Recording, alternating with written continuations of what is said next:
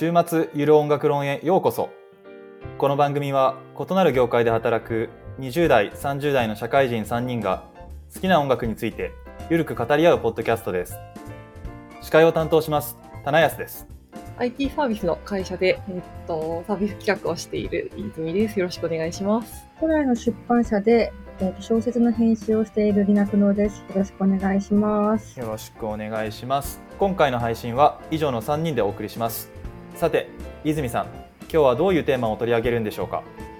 はーい。で今日は、新しい曲とみんなどう出会ってるのかなっていうのを、ちょっと話したいなというふうに思っています。もう新しい曲と出会う。最近、どうですか？新しい曲見つけてますか？なんかこう、あの、カンジャムっていう私があの好きな音楽番組があるんですけど、このあの時のテーマで、えー2021年の1年間のマイベストをプロが選ぶみたいな企画をやっていて、その時にそのプロのうちの一人の人が、まあ、ヤッフルっていう人がいるんですけど、まあ、そのヤッフルさんが、こう、上げたその2021年マイベスト10の曲っていうのが、もう世間的に知られてないアーティストがすごく多くって、どうやって見つけ出してるのみたいな、こう、スタジオこう騒然になってるのみたいなのがあったので、このまあ、プロはまあ、ね、仕事で、こう、意図的に探していくっていうことはあると思うんですけど、うんうんなんかこう、みんなはどうやって、あの、新しい曲と、まあ、意図的に探すっていうことはしないまでも、なんかこう、いい曲とどうやって出会うっていうことが多いかな、みたいなのが気になって、このテーマを持ってきました。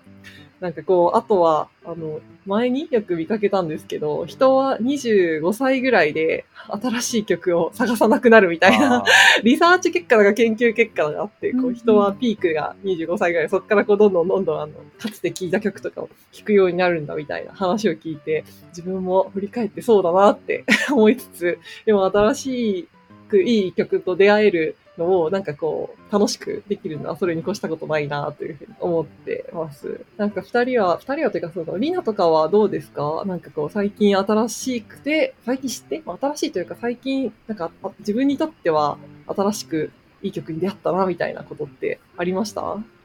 いや、もうまさにね、新しい、本当に今年リリースされた曲みたいなのをどんどんどんどん聴かなく、聴けなくなってしまってることに、こう悲しい気持ちになっているんだけれども、最近なんだろう、2021年から聴き始めた、聴くようになったって意味では、あの、クラシックをですね、こう、どんどん開拓している状態で、今。おで、なんかこう、推しのピアニストができるようになってから、星そのピアニ、スそうそうそう、その人が、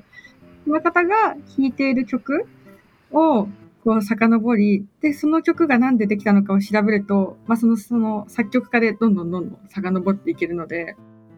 なんかね、そういう意味でクラシックは割とこう、広がりやすくなってるなっていう。まあ、なんか自分の中でマッチングができてきたから楽しい。推しのあのピアニストはど、どんな人なんですか？ちなみに。ね、あの、藤田真央さんっていう、あの、23歳かな今23歳の日本人のピアニストで、あの2019年にチャイコフスキー国際コンクール、ピアノコンクールっていう、本当に世界三大コンクールで2位を取ったっていう超実力派の方なんですけど、コンサートをされるときに、こういうストーリーがあるからこの曲みたいなのが結構こう分かりやすくある方で、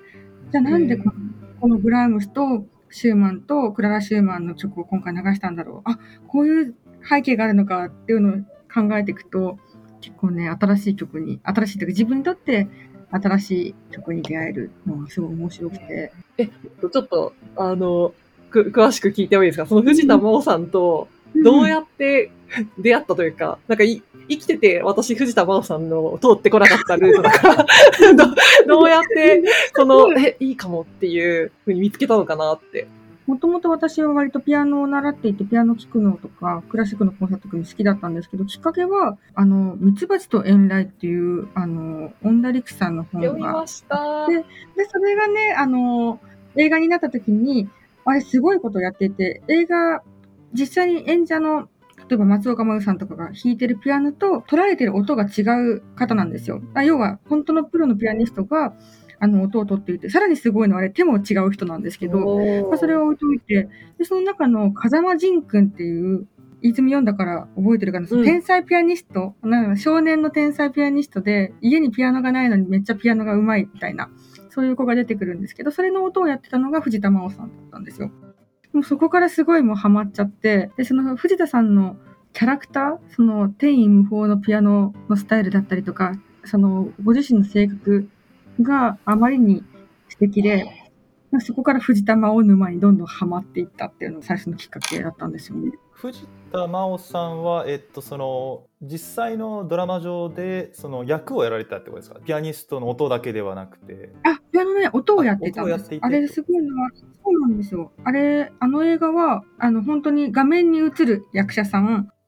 その役者さんが弾く音を演奏するピアニスト、そしてプロのピアニストが手をやってるっていう、その3段階で捉えてて、それを組み合わせてるんですよ、ね。えとなると手はその音もプロのピアニストがやっているものなんだけれども、その手は別のピアニストの手を取っている手は別のピアニストなんですね。役者さんの手に似せたプロのピアニストっていう。そうなんだ似せるためにやってるんですね。あ、だからかなんか。そななんでプロのピアニストをいちいち手だけ別の人にするんだろうと思ったら納得しました。そうそうそう。手の感じが違うからだと思うんですけど、似てる手の人をやってるらしくて。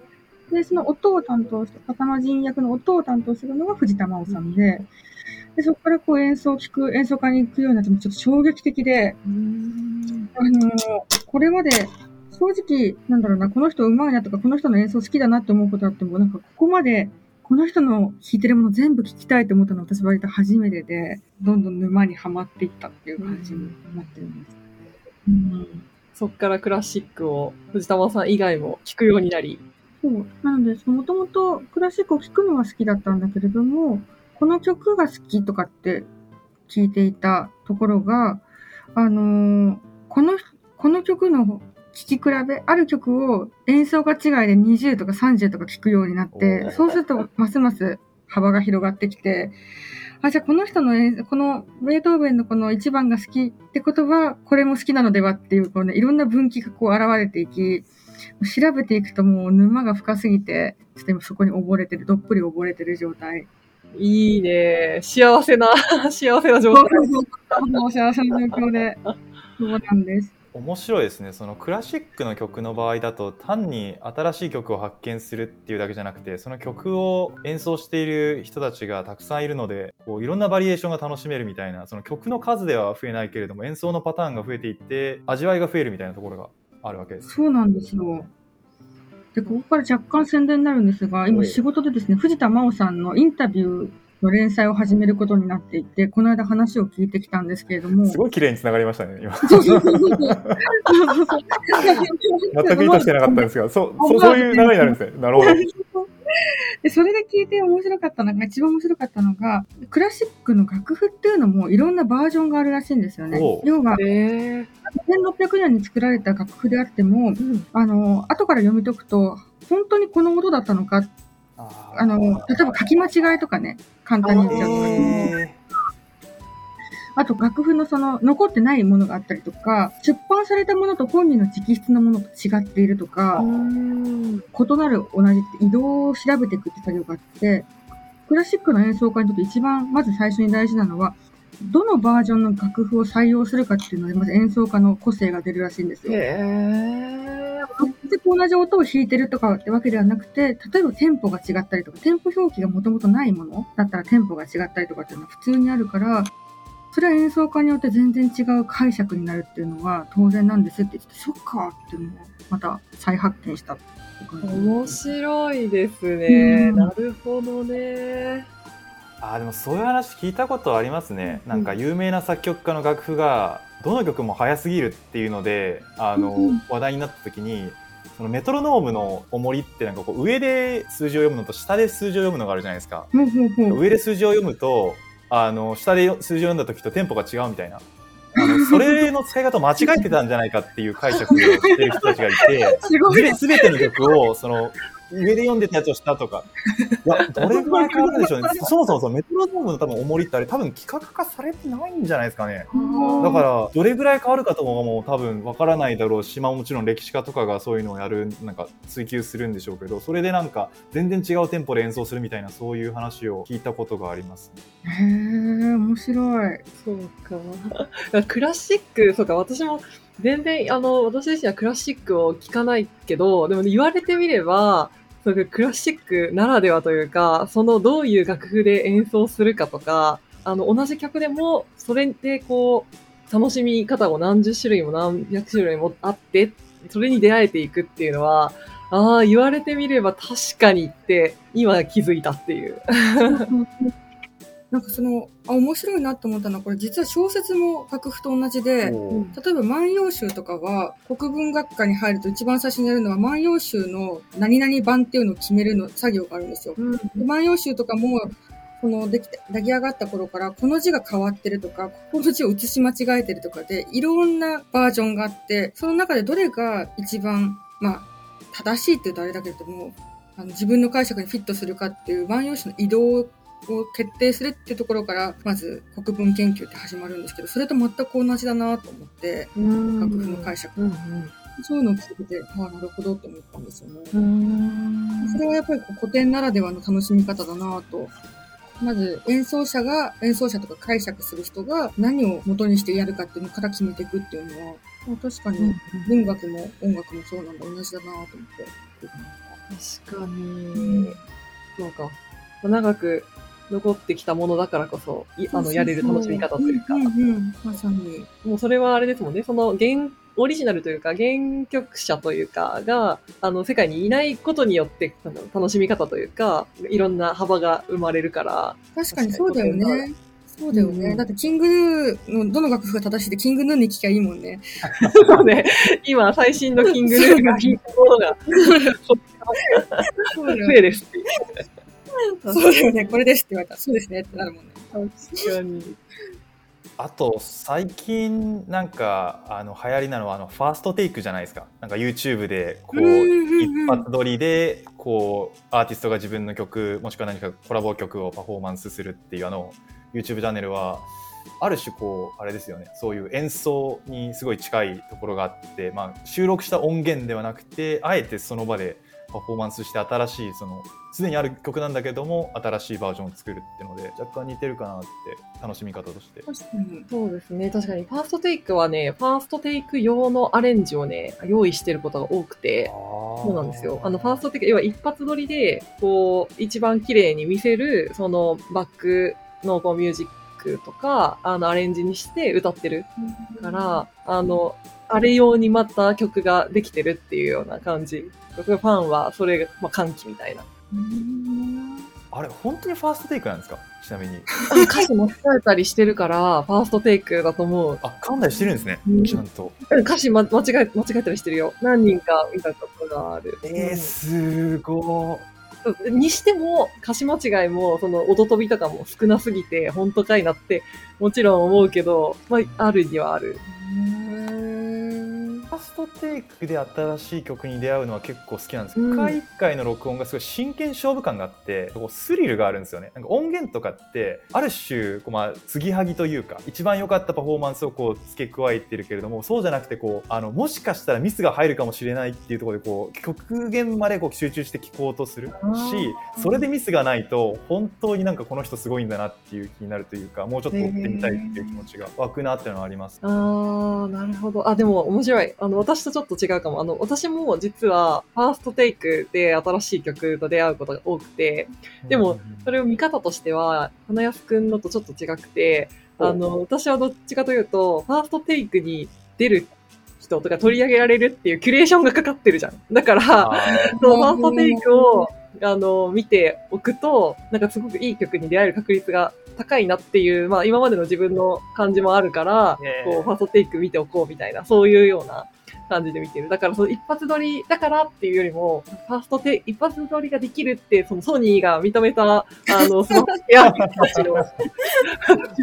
のラインナップみたいな感じで見てますね。面白いね。そっか、もう、あれだね。泉は割とそのファーストテイクに、ファーストテイクができるまでの過程をキュレーションと捉えていて、金安さんはそこからのその、その10分間だったら10分間を一発撮りっていう風に切り取ってるんだね。面白いね。そうですね確かになんかそういう意味で見るとファーストテイクって言ってる時になんかみんながこう意図してる部分って微妙に違うんですねああ考えたことなかったなそうだよね。誰しもがファーストテイク、あの場に出られるわけじゃないもんね、ある意味ね。確かに そうなのよ。なんかしかも、ファーストテイクの選ぶ、そのチョイチョイスが結構絶妙だなと思ってて、最新のこう人もあの選べば、割とあの郷ひろみとか、こう往年のずーっとトップを走ってきた人も選ぶし、どっちもその新旧どっちも知れるのが面白いなと思って、あのチャンネルはチェックはするようにしてるかな。あ、でもそれはあれなんだ、ファーストテイク、最近何がファーストテイクで撮られたかなっていうか、そういう感じでこう調べてる感じなんだ。この人のファーストテイクだからっていうよりも、最近何のファーストテイクが撮られてるっていう方向であのチャンネルを見てる感じなんだ。あ、そう、だから最初は、その、あ好きなアーティストがファーストテイクで出るなっていうので、うんそれを見に行く見に行くっていう感じにしてたけど、もはやそのファーストテイクというブランドが、ド自分の中に信頼度がすごい高くなってきて、こう、ファーストテイクだから聞くみたいな感じになってるかな、最近は。それはニュースみたいな感じなんですか？定期的にニュースとして入ってくるのがそのファーストテイクみたいな感じ。いやなんかその僕がさっきからちょっと考えてるのがそのリナクロさんのそのクラシック音楽新しいクラシック音楽にこう推しのピアニストを通して出会っていくっていうのはすごい面白い過程だなと思っていてというのはクラシック音楽って基本的にその新しい曲ではないじゃないですか。まあ、定義的に、まあ、もちろん新しいクラシック音楽自体はなんか今でも生み出されているんだけれどもここでいう新しいクラシック音楽曲っていうのはその昔弾かれていて有名になったような曲だけど我々はたまたま知らなかったっていう意味でなんかそれと比べるとファーストテイクっていうのはまあかなり新しめの曲を、うんうん。まあどうなんでしょうね。大御所だとちょっと古めの曲も歌ったりするのかな。そういうふうに再発掘するみたいな面があって本当に新しい曲に本当に新しく出た瞬間に合うみたいな話とはまた違う出会い方だなというのがあってあー、そうだね。そうだね。もう、ある程度、他の人によって評価されて、世で認められているものと出会ってるっていう感じはありますね。ファーストテイクも。うん。そうですね誰かが評価していて選ばれていてそれに出会うっていう感じで、うん。その我々はその新しい曲に出会うことが多いんですけどなんかこう全く評価がない状態でポンって世の中に出てきてそれを聞いてこう打ちのめされて好きになっていくみたいなそういう新しい曲との出会い方ってあのお二人は経験したことあるのかなっていうのはちょっと気になって。いやー、最近はないな。誰かしらの評価がついているものを聞いてますね。うん。まあ、難しいですよね。あまりにも曲数が多すぎるからおとても追えるものでもないし。そう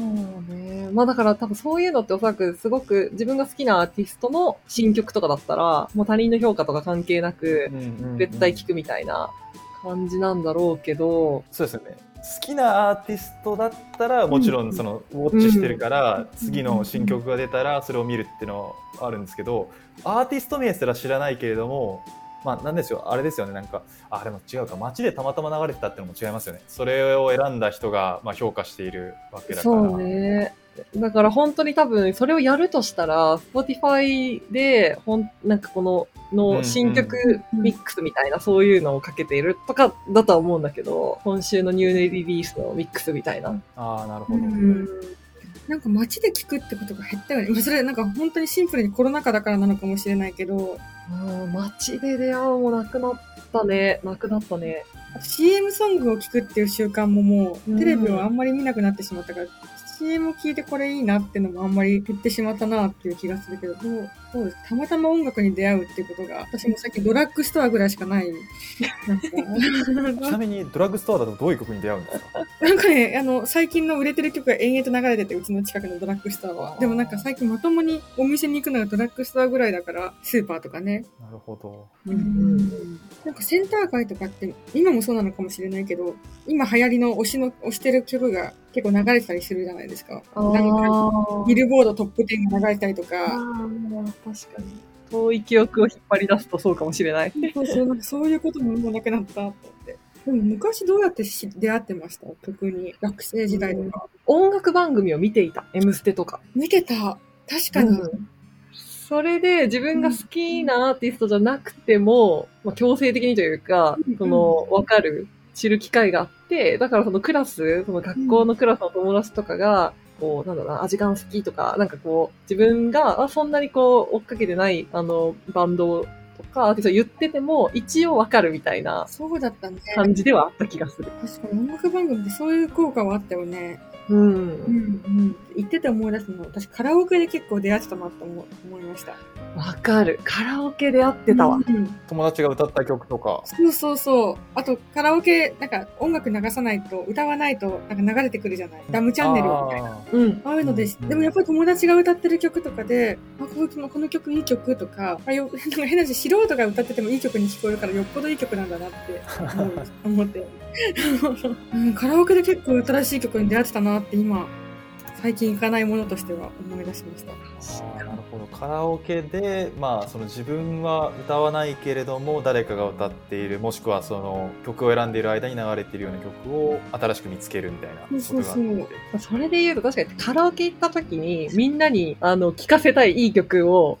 入れてたもん。そうだよね。みんなにこれ好きになってほしいいい曲を入れてる、入れるそうという。だよね。わかるわかる。宣伝するんですねそう、この曲だったら入ってもらいやすいかなみたいな、好きなアーティストとかでも、それこそ自分の拙い歌唱力でもこの曲だったらいい曲だって分かってくれるはずみたいなのを入れてた。わかる。やってましたね。うんうんうん確かに歌いにくい曲とかもありますもんね。うん米津玄師とかあの、うんあまりにも高すぎて歌えないけれども米津玄師をみんなに知ってもらいたいって時に、うん。うん。まあ、何を選ぶかみたいなやつはあるんでしょうし確かに難しそ棚安さんとかはどうですか？なんか僕は昔出会ってたのは僕兄弟がいるんでなんかまあ CD プレイヤーでこの曲いいよっての CD 渡されてそれを聴くってのが多かったんですね。で、まあ、大抵の僕は僕はそんなにはハマんなかったんですけど唯一それで大ヒットしたのがあのラッドウィンプスでへ当時まだインディーズだった頃で確かセカンドアルバム出したぐらいのやつの時に聞いてなんだこれはって思ってものすごいパワーがあるしなんかあの日本語と英語の組み合わせ方がすごいセンスがあってこの人たち本当にすごいなって思ってたら数年後にあのメジャーデビューしててそれで、まあ、我々兄弟はなんかその我々はもうこうメジャーデビューする前にこのアーティストを発掘したんだみたいな謎の 満足感を得てあの彼らを応援してたみたいなところがありましたね。う。それは、じゃあ、あの、そのインニーズ時代に発掘したのは、あれはどうやって発掘したんですかねなんかなんかその人気になってないアーティストの曲を聴くのが好きだったんですよ。ああれはなんでなのかわかんないんですけど、まあ、そのなんか人気になるとつまらないみたいなこと言ってて、なんか好んで世間的に有名であるとか、これを知っていると友達と話が合うとかいうのは抜きにして、こう、何、何を求めてたのかわかんないですけど、そういう曲ばっかり聴いていて、で、そその中でいいものを探すっていうのが好きだったみたいですね。へーだからそういう人が近くにいると、まあ、それをきっかけにちょっと珍しい、まあ、その時はまあある程度あの有名になってたかもしれないですけどねセカンドアルバムだし、うん、出会えたってのはありますよね多分今でもそういう人たちはいるんじゃないかなとは思いますね。確かに。なんかそういう人たちを見つけて、あの、聞くっていうのはいいかもしれないですね。うんうんあの、新しい曲との出会い方としては。最近、なんか面白いのあったって聞くと出てくるかもしれない。いや聞く人は本当にすごい量聞きますもんね。うんう。うんん全然別の出会い方だとまあでもファーストテイクに若干似てるところはあるんですけどあの YouTube チャンネルで新しい曲見つけることは多いですね僕はあのゲームの音楽が好きなんですけどうん。そのゲームの音楽だけの音楽理論をあの扱っている YouTube チャンネルっていうのがあって8ビットミュージックセオリーっていうんですけど昔懐かしきゲーム音楽の曲がどういうふうにできているのかっていうのを一曲一曲説明していったりしてる番組なんですけど、まあ、それでその知らないゲームとか出てくるんですけどその曲がちょっと流されるのでそれ聞いてあこれいいなって思ったゲームをプレイしてでそのゲームの中でさらにこう関連する曲を発見するみたいなことはあったりしますね。うん。そうか。でも、あの、聞くのにゲームをプレイして、ちゃんとその、なんだろう。生、生で楽しむっていう表現がいいのかわかんないけど、現場で？わかんない。こう、その、その音楽だけ抜き出すんじゃなくっ現て、場面白いですべてをこう楽しむようにしてるのはすごいね。いやなんかまあそれは場合によりますよねなんかその単発の曲とかだったら確かにその音源だけ聴けばいいんですけどゲームの中で聴くからすごいよく聞こえるみたいな曲っていうのはちょいちょいあってあのなんかやっぱ意図的になんか同じメロディーが使われているとかうんゲームの初期に流されていたメロディーがラスボス戦で流されるからあのすごい予想外で思わず心打たれてしまうみたいなそういう演出があったりするのでその出会うっていうのはどういうふうに定義するかですよね。はいはい。なんかこう最初から最後まで通して聞いたら出会うっていうのかもう感動して自分のなんかこうお気に入りソングの一つにポッて入った時に出会うっていうふうに定義するのかっていうと、うん。ゲームの音楽の場合はプレイした方がうん、出会いやすいみたいなところはうん。あると思います。確かに、その、より深くとか、うん。その曲の意味をちゃんと理解できるもんね。ゲームの中でやると、その作曲者とかが、あの、意図したものを感じながらできるのかなっていうのはあるよね。確かだからそのクラシック音楽のさっきの出会い方を考えてみるとどの瞬間に出会ったって言えるのかっていうのは結構難しいですよね。なんかつまりその、に。うん。あの作曲家が作って誰かが演奏したらその瞬間に出会ったっていうのか、うんうんそれともその推しのピアニストが演奏したからこそ、うん自分はここまであの心を震わされたみたいなところまでいくと数百年後にこうそういう出会いの機会が訪れたっていうふうにも考えられるのかなっていうのを今ちょっと考えてましたね。確かに。なんかそれで言うと、クラシックの出会いってすごい難しくて、例えば1曲30分とか40分とかでザラなんですよ。確かになあの、例えば競争曲とかだと。うんそうするとそのうちの一部だけは、例えば、それこそフィギュアスケートの浅田真央が踊った時に聴いてるとかでも、その曲を全体を把握するっていうのは結構体力がいって、曲を知るっていうタイミングが、この全部を知るっていうのと曲を知るっていうのは結構乖離してるなって思うのね、クラシックだと。確かにその長さに。でもやっぱり、あの、ゲーム音楽でまさに30秒とかで1曲って完成されてる曲とかもあるじゃないですか、ゲーム音あります楽とかだと。そうすると本当全てを、出会った瞬間に全てを知ることができるっていうのが今聞いてて、出会い、出会い方っていうよりもそのジャンルによって、出会うイコール知るじゃないっていうのは結構違うのかなと聞いてて思いましたね。そうですよね。なんか交響曲とか、うん。本当に30分とかあるから以前はこの部分好きだったけど全然別の部分も好きになったっていう風になるとうんうん。相当いろいろ楽しみ方がありますよね、まあ、新しい音楽というより新しい部分に出会ったというかうんうんうん面白みというか。それで気になるんですけどクラシック音楽を聴く人たちっていうのはあの30分の交響曲とかを本当に全部聴いてるんですか？なんかすげえなって思うんですよ。なんかあの 全部通すとなんか9時間とかなったり して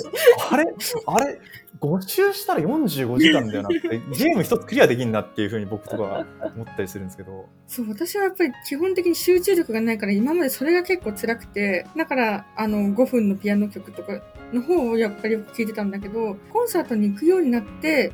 集中した環境で1時間なり聴くことが自分もできるようになると、家に帰ってヘッドホンでも1時間聴けるようになったって感じですかね。コンサート1回経験するとちょっと変わってくるものがある。んです何回かそれやって、あ、やっぱりちゃんと通して聴くっていいなって思うと全てをシャットアウトして、に別に本とか読みながらじゃなく聴くっていう、それだけと向き合うみたいなのが、それもなんか何回かすっごい集中した状態で一曲を通して聴いて、それとの違いを知るみたいな。やっぱ結構飽きる作業でもあるから、ここに注目して聴くみたいなのが自分の中でポイントがあると、能動的に聴けるようになってきて、1時間集中力を持つみたいな感じに、なんか成長してきたみたいな感じですへね。え。だから聞き方のポイントとか、こう聞く力みたいなのもう、んうんやっぱりこう回数を重ねるごとに上手くなっていくっていうのは、もうあるんだろうね。そうかそうか。やっぱり映画でも映画館で見た、見るときと、ながらで見るときと、どっちにも良さがあると思うけど、うんうん一、回映画館で通して見たものを二回目見るときは結構そんなに集中力いらないみたいなのが、うそれんに。近い感覚かな。そうだね。映画に例えると、確かに自分に置き換えると分かりやすいなと思って、集中してのめり込める、入れるのはやっぱり映画館だから、なんかやっぱりそういう意味で、切り取りでどっかでっていうのは、まあきっかけとしてはすごくいいんだろうけど、なんかその、まあ味わうとか、本当にこう、まあ出会うというか、その良さに気づくっていうのは、なかなかその、ちょっとの瞬間だと難しいっていうのはあるのかもね。確かにね。うんでもやっぱり映画でも、一回映画館でも、例えばシン・ゴジラ見てめっちゃ感動した、めっちゃいいなって思ったのを、家帰って、あの、ここの場面が超好きだからそればっかりループするみたいなのもあったりとかすると思うんだけど、それも一つの映画の楽しみ方だし、クラシックの長いのでも1時間聞いて、うわ、いいと思って帰ってきて、でもやっぱりあの音のハマり方がすごい好きって時に、そこばっか無限ループしたりとか、それは家で聞く良さだなって思う。確かに確かに。そうだね。確かにこの一曲が長いからこそそういうのも生まれてくるよね。なかなか多分5うんうんうん分弱ぐらいのね、曲だと、まあなんか、みたいな。リピートをとりあえずしとくかみたいな。全部ってなるけどね。じゃあ、今回は、そんなところかな、うんこう、脱線しつつ、面白かったので。面白かったです。では、はいまあ、ままとめずにいいかな。はい、お疲れ様です。はい、ありがとお疲れうございました。様でした。また次回よろしくお願いします。さよなら。